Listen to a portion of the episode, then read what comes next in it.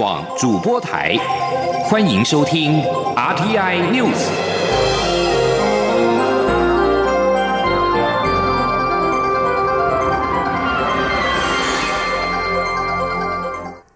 各位好，我是主播王玉伟，欢迎收听这节央广主播台提供给您的 RTI News。今天是二零二一年一月四号，新闻首先带你关注。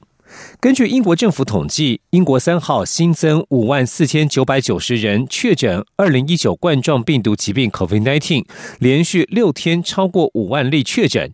在野党工党党魁施凯尔呼吁政府在二十四小时之内宣布全面封城，以遏制失控的变种病毒。英格兰大多数地区已经列入最高防。最高等级的第四级警报。英国首相强生三号接受英国 BBC 访问时，并未提到会再次全面封城。不过，他坦诚英格兰地区的规定可能会变得更加严格。他认为情况在春天之前会越来越好。英格兰地区如果再度宣布封城，将是去年三月、十一月以来的第三度封城。英国日前发现的新型变种冠状病毒已经扩散到多个国家。希腊卫生部官员也指出，从英国入境希腊的四名旅客感染了变种病毒株。希腊当局从三号起加强防疫封锁措施，长达一周的时间。另外，日本首都圈疫情持续升温，各地呼吁日本中央政府发布紧急事态宣言，但是尚未获得回应。日本首都府的义都三县，包括东京都以及毗邻的千叶、埼玉、神奈川县，将预请餐饮业者将打烊时间提早到晚间八点。日本读卖新闻报道，日本首相菅义伟今天将在新年记者会上说明对于升温的疫情该如何应应。蔡英文总统在三号下午出席国际青年商会中华民国总会第六十九届总会长暨理监事宣誓就职典礼。总统致辞表示，在大家的配合和支持之下，台湾守住了疫情，而且经济也有好的表现，像是三倍券的助攻，让内需经济恢复动能。另外，像制造业也迎来接单大爆发。展望新的一年，总统指出，我们不仅要守住疫情，也要持续发挥台湾的产业优势，提升国际竞争力。请听记者王兆坤的采访报道。蔡英文总统在国际青年商会的活动致辞时，特别感谢青商会的帮忙，共同克服过去一年的挑战。因为青商会不仅在会务活动配合防疫，也在各地社区加强宣导防疫政策。若要建立起绵密的防疫网络，向青商会发挥组织力量。就是最有效也最直接的帮助。总统以三倍券为例指出，台湾在经济上也有好表现，花三倍券变成全民运动，有三倍券的助攻。在过去半年来，台湾的内需经济从疫情的影响中恢复动能，大家都有目共睹。像零售业和餐饮业的营业额，在去年七到十一月都创下历年同月新高。在全球经济衰退下，台湾经济是逆势成长。在元旦连假前。台股封关也创新高，全年涨幅达百分之二十二点八。另根据到去年十一月的统计，外销订单是连续九个月正成长。总统表示，过去这段时间的制造业迎来接单大爆发，除电子业接单双位数成长，金属、机械等传统产业的接单也逐步回升，增幅也普遍扩大。这都代表台湾制造、台湾品牌实实在在受到国际肯定。总统说：“新的一年，我们不仅要守住疫情，要持续发挥台湾产业的优势，提升我们的国际竞争力。”总统同时期待借重青商会的影响力与协助，听见业者的心声，反映给政府，有好的点子提供给政府，让政府的施政可以更周全。政府与民间一起克服更多挑战。中央广播电台记者王兆坤台北采访报道。而台北股市二零二零年封关日已上涨四十四点，大盘指数一万四千七百三十二点的历史高点收盘，风光挥别了二零二零年。台股今天即将开二零二一年元旦红盘，不过由于美国 COVID-19 变种病毒蔓延，也为全球股市在埋下隐忧。市场认为，二零二一年台股第一季指数将维持高档整理的格局，全年呈现 N 型走势，类股的轮动也将加速脚步。前天记者陈林信宏的采访报道。持续进入二零二一年，但全球 COVID-19 疫情仍然严峻。COVID-19 变种病毒在英国出现确诊案例后，在美国迅速蔓延，继科罗拉多州后，加州和佛州也陆续出现病例。根据美国约翰霍普金斯大学发布最新统计数据显示，美国累计确诊病例达两千零一十万，死亡人数逼近三十五万人，都高居全球第一。不过，金融市场对疫情反应却相当冷。近美股二零二零年封关日收历史新高三万零六百零六点。华南投顾董事长楚祥生指出，尽管迈入二零二一年疫情仍具挑战，但由于疫苗问世，金融市场普遍认为二零二一年景气可以明显弹升。全球股市也先行反映这样的行情，但由于不少概念股在二零二零年已攀高峰，二零二一年是否还有空间，值得关。查，楚强生说：“很多股票这个本一比拉得非常的高，啊，所以说是不是还有这么强的力道，这么多的资金去推升股价，再走一大段？”这是要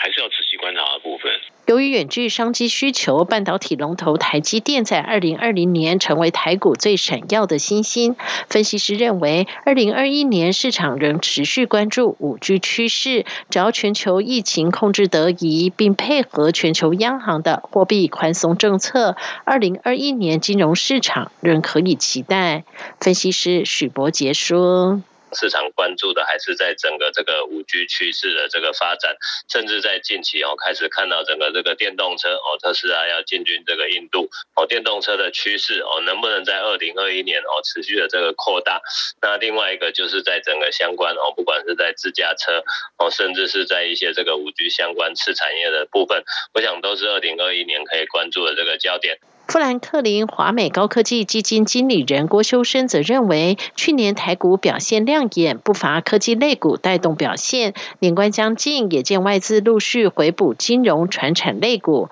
除了半导体以外，传产如玻璃、塑化、水泥等产业，在二零二零的封关日都收盘上涨。预估台股二零二一年第一季指数将维持高档整理格局，整年将呈现 N 型走势，类股轮动也会加速。中央广电台记者陈林信鸿报道。而根据日本共同社报道，为了挽救遭武汉肺炎重创的经济，全球去年投入约新台币三百八十六兆元拯救经济。美国投入约新台币一百一十兆元用在纾困及扩大失业补助，居全球之冠。日本刺激经济对策达新台币八十三兆元，名列第二。根据共同社报道，去年三月前后起，以先进国家为主的各国启动大规模经济对策，到去年四月上旬，总额达到两百三十一点六兆元。之后，第二波、第三波疫情袭击各地区，截至去年九月中旬，达到约三百五十八点五兆元，到十二月底扩大至约四百零二点六兆元。在欧洲方面，德国至少实施四十二点一兆元救经济的对策，意大利则是约二十点一兆，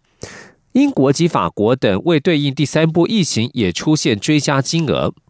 而中国经济复苏较早，但是国际货币基金组织声称，截至九月中旬，中国采取了约二十五点六兆元的经济对策。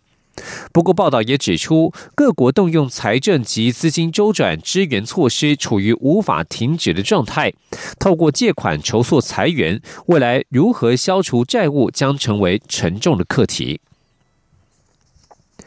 继续关注的是国防动态，国防安全研究院发布二零二零年。中共年报指出，中共对台认知作战可视为灰色地带冲突，难以区别平时或战时，而且会消耗民生资源。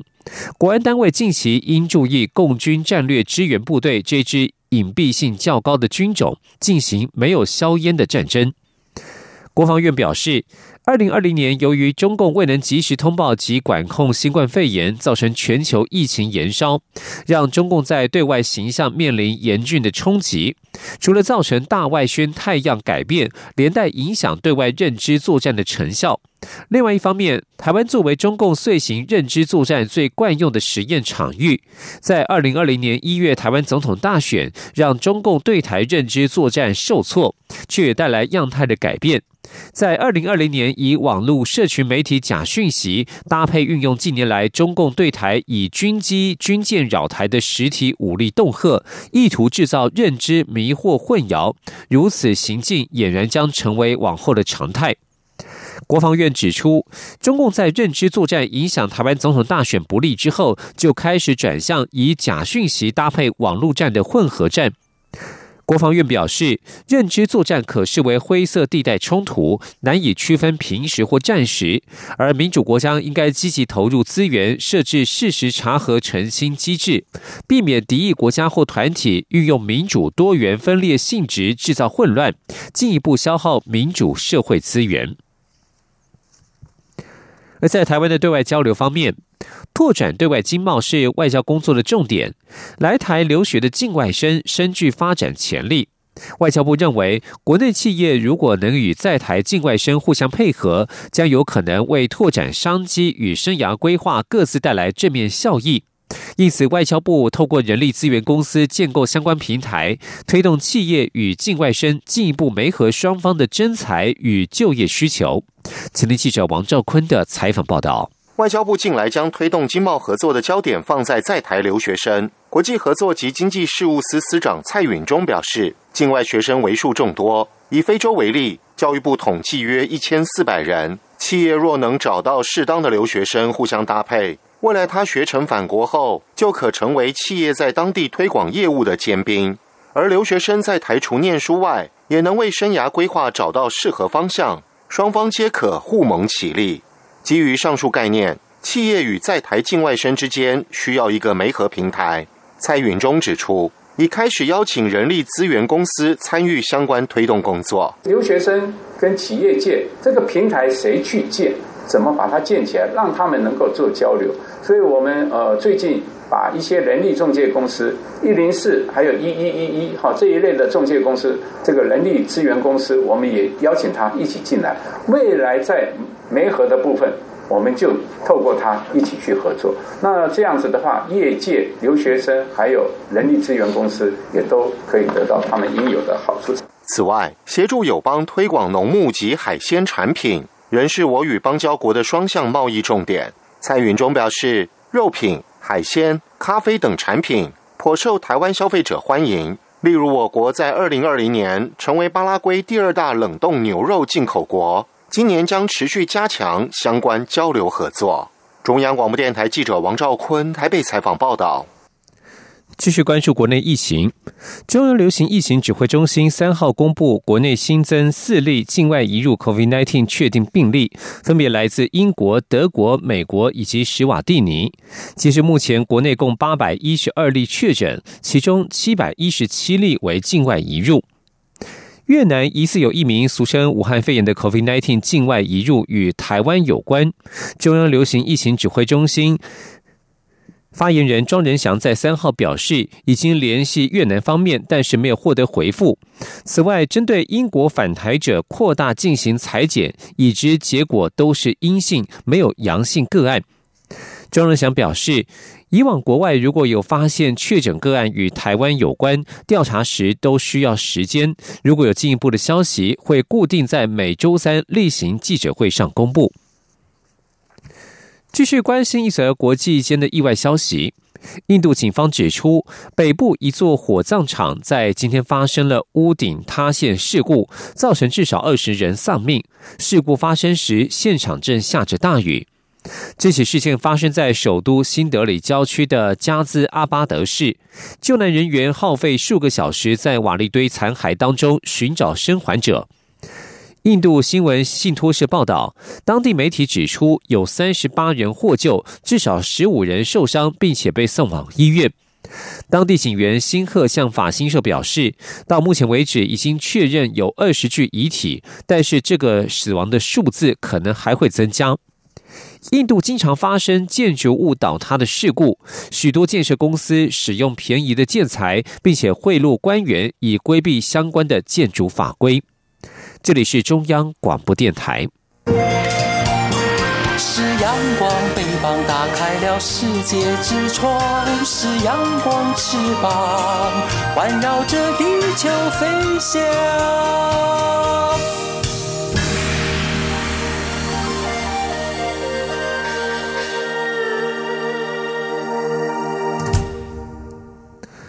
各位好，现在时间是上午的六点四十五分，我是主播王玉伟，欢迎继续收听新闻。在防疫期间，口罩成为必备物品。但是为求变化，各式的彩色口罩成为许多人搭配服装造型的流行配件。不过，使用偶氮色料为口罩染色，如果不符合规定的话，恐怕有致癌的危机。中央流行疫情指挥中心发言人庄仁祥三号表示，目前国家标准规范可使用的偶氮色料有二十二种，经济部标检局已经规划启动购买采样，如果检出不符。规定最重可开罚新台币一百五十万元。前天记者陈林信宏的采访报道。所谓的偶氮染料是纺织品、服装在印染工艺中应用最广泛的合成染料，用于多种天然和合成纤维的染色和印花，也用于油漆、塑料、橡胶等着色。根据研究指出，在特殊条件下，它能分解产生二十多种致癌芳香胺，经过活化作用改变人体的 DNA 结构，引起病变和诱发癌症。防疫期间，各种鲜艳的彩色口罩成为不少人搭。配服装和心情的小物，但这些彩色口罩真的都安全吗？行政院消保处去年初公布抽验市售非医用防尘口罩结果，检测二十五件，有十七件品质不符合规定，二十二件标示不符合规定。值得注意的是，竟有两件防尘口罩含有致癌性偶氮色料超标。目前彩色口罩在台湾国内市面也相当多元。专家指出，口罩除了红黄色系、蓝色、黑色，也可能用到偶氮染剂。虽然只有最外层的颜色层较有可能使用到，不过民众长期佩戴，汗水和呼出的二氧化碳都属酸性，难保皮肤不会接触到，长期累积对健康有害。因此，如果戴口罩，最好还是单纯的蓝绿白色较好。中央流行疫情指挥中心三号举行例行记者会，针对媒体询问有关彩色口罩的议题，发言人庄仁祥表示，目前国家标准规范可用的是二十二种偶氮色料，经济部标检局也已经规划启动购买采样计划，要揪出不符规定的彩色口罩商。庄仁祥说。标准检验局来执行一般口罩的这个标示品质跟流向的查核哦。根据这个国家标准所谓的 CNS 一五二九零一个纺织品的安全规范，它其实是有限定哦，使用二十二种的这个。偶氮的色料了哦，所以标准局它事实上也也会去做有关的这个呃抽检的部分啊，所以呃标准局它目前是有计划将启动市场的购样的计划了。庄仁强也指出，标检局针对实体店面、贩售通路和网络平台购买采样，如果有检出口罩有不符规定偶氮色料的有害物质，会依照消费者保护法相关规定来处理，最高可以处新台币一百五十万元的罚款。中央广播电台记者陈琳信鸿报道。而日常生活用品选择色彩缤纷的款式，令人赏心悦目。迎接二零二一年，有不少人家中陆续挂上自己喜欢的月历款式。近几年，公家机关制作月历蔚为风潮，甚至是金融机构也喜欢制作月历赠送给客户。各种月历主题当中，像是水果月历，每年都相当抢手，因为各种水果取谐音都很吉利。另外，内政部的国家公园系列也相当受到欢迎。至于金融机构，像是远东银行今年的月历，则是走公路风，以十二条省道级以上的公路为题材，希望透过公路带领台湾人更深入了解自己的土地。前天记者陈林信宏的采访报道。每到岁末年终，就有不少民众开始找寻适合家中摆放的月历。近几年，各公家机构都会印制月历赠送给民代，供民众索取。观察近几年民众的需求，发现水果月历真的是百年不败。农委会私下表示，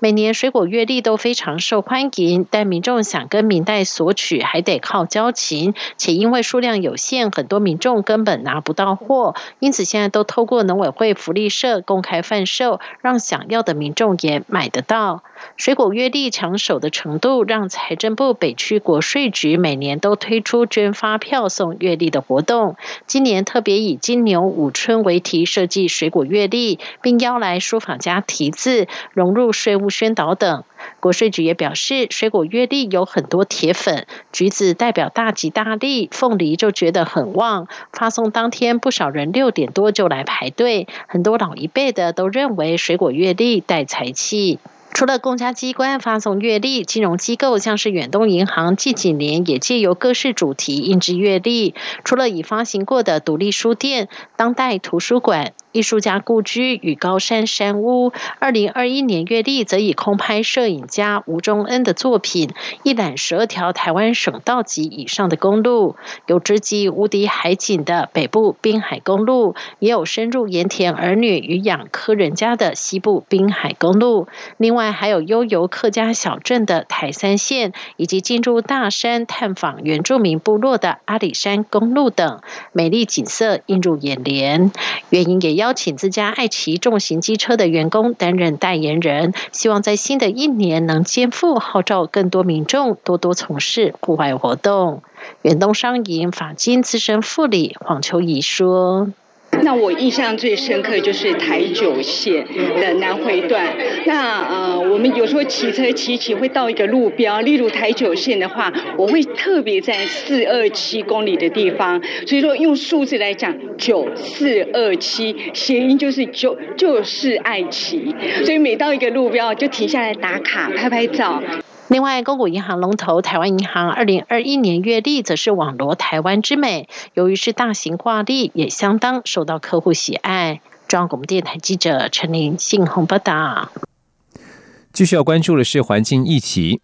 面对全球气候危机。世界富有的碳排放大国陆续设定了临近碳、近零碳排放的目标，借此对抗地球暖化，避免地球生态浩劫。然而，经济发展相对落后的非洲国家却面临了资金缺乏、难以推动洁净能源的情况之下，几乎被排除于近零碳排放的全球行动之外。在国际共同面对气候挑战之际，非洲大陆恐怕将成为缺口。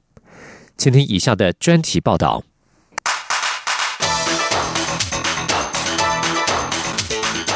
专题报道。面对地球暖化带来的全球异常气候，包括暴热。洪灾、冰山融化以及海平面上升等等灾难，让国际社会已经开始展开行动。包括欧盟、中国还有日本等国都已经宣誓，要在二零五零年或者是二零六零年之前实现碳中和，也就是近零碳排放的目标，让增加的温室气体以及减少的能够相等。而总部设于华府的全球经济与气候委员会，它的副主席莫特福是表示，在全球范围内，从中国到欧盟，不断的出现洪水泛滥的国家、城市和地区，在过去一到两年之间，都已经设定了零碳排放的环保目标。莫特福说，超过一千家大型的公司已经致力于要依照巴黎气候协定有关气候变化的目标来削减碳排放。同时呢，有三十多个大型投资集团管理五兆美元的资金，来努力的要削减温室气体。不过，分析也指出，非洲大陆因为缺乏来自国际社会的投资，还有技术援助，几乎是被排除在这样子的碳中和目标之外。恐怕很难追上全球投资绿能低碳的脚步。而联合国人人可获得永续能源组织的首席执行官兼秘书长贡奥比伊他就说：“没有资金的益助，很难有激励作用。”他同时也指出，非洲各国的低碳能源体系投资严重落后国际的标准，资金也严重的缺乏。不过，事实上，非洲国家朝洁净能源转型是非常重要的一件事。目前，在非洲大陆五十四个国家当中，只有南非设定了近零碳排放的目标。南非推动永续能源发展的全国倡议执行长亚维池他就指出，南非能源生产大部分是依赖煤矿发电，而产生的温室气体排放量大约是占非洲大陆的一半。他认为，南非如果要实现近零碳排放的目标，必须要进行大规模的投资，从依赖化石燃料的能源政策转型到新的洁净能源方向。世界银行的碳市场经理休斯也指出，非洲国家如果没有办法修改能源政策，从全球朝向低碳转型的经济趋势当中获益，恐怕会错失获得国际投资的重要机会。目前在非洲大陆超过十二亿人口当中，至今仍然有大约五点六五亿的人口生活在没有电力的环境之下。而如果能够先行发展绿色能源，不需要借助产生温室气体的化石燃料供电方式来发展经济的话，渴望可以对全球减碳行动发挥更大的贡献。非洲开发银行气候变迁和绿色成长主任尼勇指出，实际上许多非洲国家对低碳成长很感兴趣，但是苦于没有资金和技术来实现这项目标。以开发中国家加蓬为例，加蓬是负碳排放的国家，它境内广大的刚果盆地森林每一年吸收的二氧化碳，比起排放的二氧化碳多出了超过一百万吨。还拥有充分的条件，可以开拓快速成长的碳信用市场，又称为碳权市场，并且出售给全球其他碳排放量很大的国家或者是城市。但是，加蓬环境部长怀特他说，加蓬仍然希望要发展更多的绿能政策，例如发展水力发电。但是，他也指出，加蓬需要来自先进国家的技术和资金，协助他们建造水力发电厂。怀特就表示，由先进国家提供技术和资金来帮助加蓬发展洁净能源，相信是帮助推动非洲国家成长更好的方式。另外，在撒哈拉沙漠以南非洲的这个地区内的国家，因为经济发展相对的落后，目前碳排放量不到全球总量的百分之四，也使得区域内的农民在政府承诺给予补助之下，改变他们的务农方式，设法在土壤和农场树林当中储存更多的碳。然后再出售给没有办法减少碳排放量的其他国家和企业来赚取收入。不过，非洲国家尽力的储存碳，跟全球富有的碳排放大国尽情的在排放温室气体，是形成了强烈的对比。而碳排放大国，他们是以透过购买碳信用的方式，也就是购买碳权的方式，来取得国际社会对于本国在减碳方面的认可。但是他们却对投资非洲国家的可再生能源事业是裹足不前，因此泛非洲气候正义联盟的执行董事恩温达他就表示，应对气候变迁的重大责任必须要落在全球最大以及最富有的排放国身上，而不是非洲或者是其他贫穷国家。恩文达说：“我们不能够让已开发国家的人民过着浪费奢侈的生活，然后要求像肯亚或加蓬这些非洲国家的农民拼命的吸收他们排出的碳，想借此来解决气候危机。面对严峻的气候危机，如何来达成碳中和目标，已经是全球各国刻不容缓的优先要务。全球碳排放最多的先进国家，这个时候已经不能够独善其身。”而如何扶助非洲国家发展未来趋势的永续再生能源，避免形成全球零碳排放的缺口，才是共同解决气候危机的良方妙策。以上国际专题由张子清撰稿，海青青播报。谢谢您的收听。